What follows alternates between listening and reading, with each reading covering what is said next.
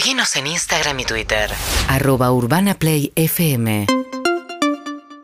Ciudad de Buenos Aires. Bueno, vamos a charlar un poquito con María Roga, que es coordinadora científica de la Fundación INECO. ¿Cómo andas, María? Bienvenida. Muy bien, muchas gracias. Bueno, vamos a tratar un tema medio delicado, pero que con, con cuidado, que y, y uno advierte, y me, me contó mucha gente que todos los que trabajan en salud mental, sobre todo con adolescentes, están advirtiendo un fenómeno post pandemia bastante preocupante, eh, que tiene que ver, ¿no? Con eh, nada, trastornos, suicidios, angustias de adolescentes, que de alguna manera algo quedó ahí de la pandemia, parece, ¿no? Definitivamente, digo, la adolescencia se entiende desde siempre como un periodo de muchísima vulnerabilidad y en la pandemia fueron una de las poblaciones que estuvieron más vulnerables justamente por eh, la situación en que estaban, con la falta de contacto de sus pares, con la- el aislamiento que nos produjo a todos, pero que en ellos tiene un impacto diferente, ¿no?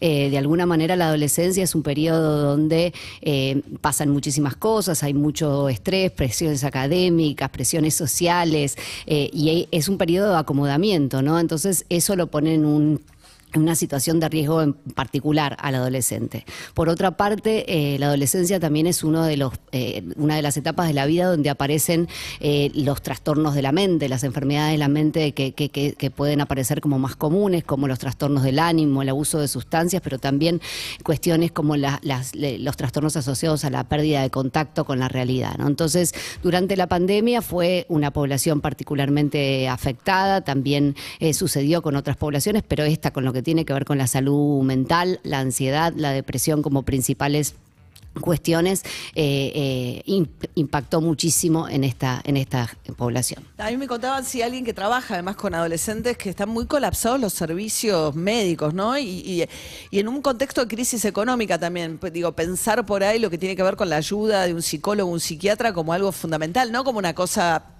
como un lujo que unos pocos se pueden dar. Cuando es salud mental, cuesta a veces que desde el sistema de salud se lo vea como algo fundamental. Creo que hay dos puntos ahí, ¿no? Esto que es visto como un lujo, que quizás no, no hay tanto acceso a lo que es la salud mental, y también con el estigma que muchas veces hay asociada a esa consulta, ¿no? Eh, en, en- nuestro país y en el mundo en general, bueno, es distinto, ¿no? No, no, se, no, no- se le da el mismo valor una consulta médica general que una consulta psiquiátrica, ¿no? Es algo que quizás Marcelo Setkovich siempre, siempre dice, ¿no? Al oftalmólogo te lo cruzas en el, en el restaurante y te saluda, pero si sos psiquiatra no te pasa tanto, ¿no? Hay como un estigma a las consultas asociadas con esto y es algo que hay que conversar y que hay que romper porque eh, los trastornos mentales son muy frecuentes y eh, tienen un tratamiento que en general es exitoso, ¿no? Entonces, entenderlos como problemas médicos que por un lado, por tanto, tienen que concientizarse, tienen que hablarse y por otra parte tienen que seguro estar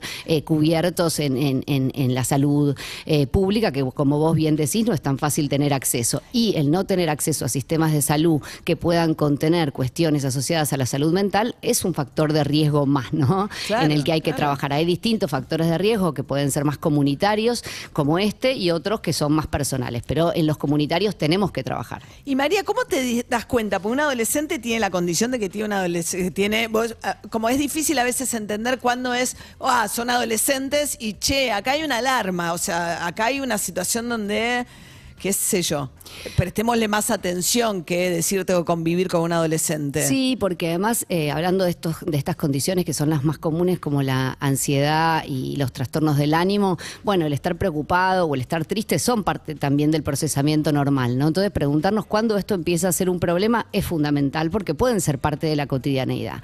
Eh, se supone que o hay que estar atento a cuando las cosas se sostienen en el tiempo, cuando el ánimo negativo se sostiene en el tiempo, cuando hay cambios en la conducta, cuando hay aislamiento, una tendencia a separarse de los demás, cuando hay obviamente consumo de sustancias y particularmente cuando empieza a haber un impacto en la vida personal del individuo, ya sea en sus relaciones con sus pares, con sus familias o si trabaja en su trabajo.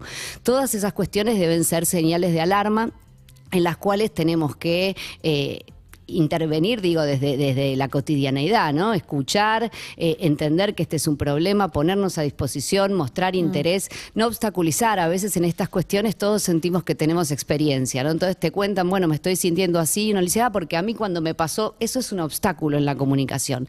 Hay que decir, entiendo cómo te sentís, creo que es importante que busques ayuda, es, es, es, es da- dar esta vuelta, ¿no? Mm. Devolver eh, al mismo tiempo que, que alguien nos confía este tipo de cuestiones es importante. Claro, y parece que la pandemia ya pasó. Es loco que uno esté hablando ahora de efectos de la pandemia sobre la salud mental de adolescentes. Pero esto se ve en el mundo entero, ¿no? Esto se ve en el mundo entero y además el- en la adolescencia a veces eh, eh, nos olvidamos que es una etapa del desarrollo, del desarrollo eh, del cuerpo y de- con el desarrollo del cuerpo también del desarrollo del cerebro, ¿no? Entonces cuando en una etapa muy fundamental de tu desarrollo vos tuviste algún impacto, Claro. esto puede sostenerse. Además a muchas personas, no solo a los adolescentes, les costó como reacomodarse. Fue mucho el cambio en la pandemia, pero también post pandemia muchas cosas empezaron a ser diferentes, ¿no? Y eh, eh, eso genera un desafío extra a nuestra mente y a nuestro cerebro que puede generar estrés e impactar también en la salud mental. Por eso también me parece fundamental hablar de cuáles son las, las herramientas, las habilidades que debemos desarrollar y que debemos apoyar Sí. como sociedad para que se desarrollen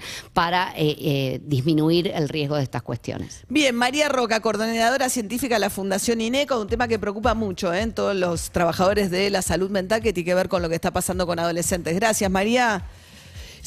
Seguinos en Instagram y Twitter. Arroba Urbana Play FM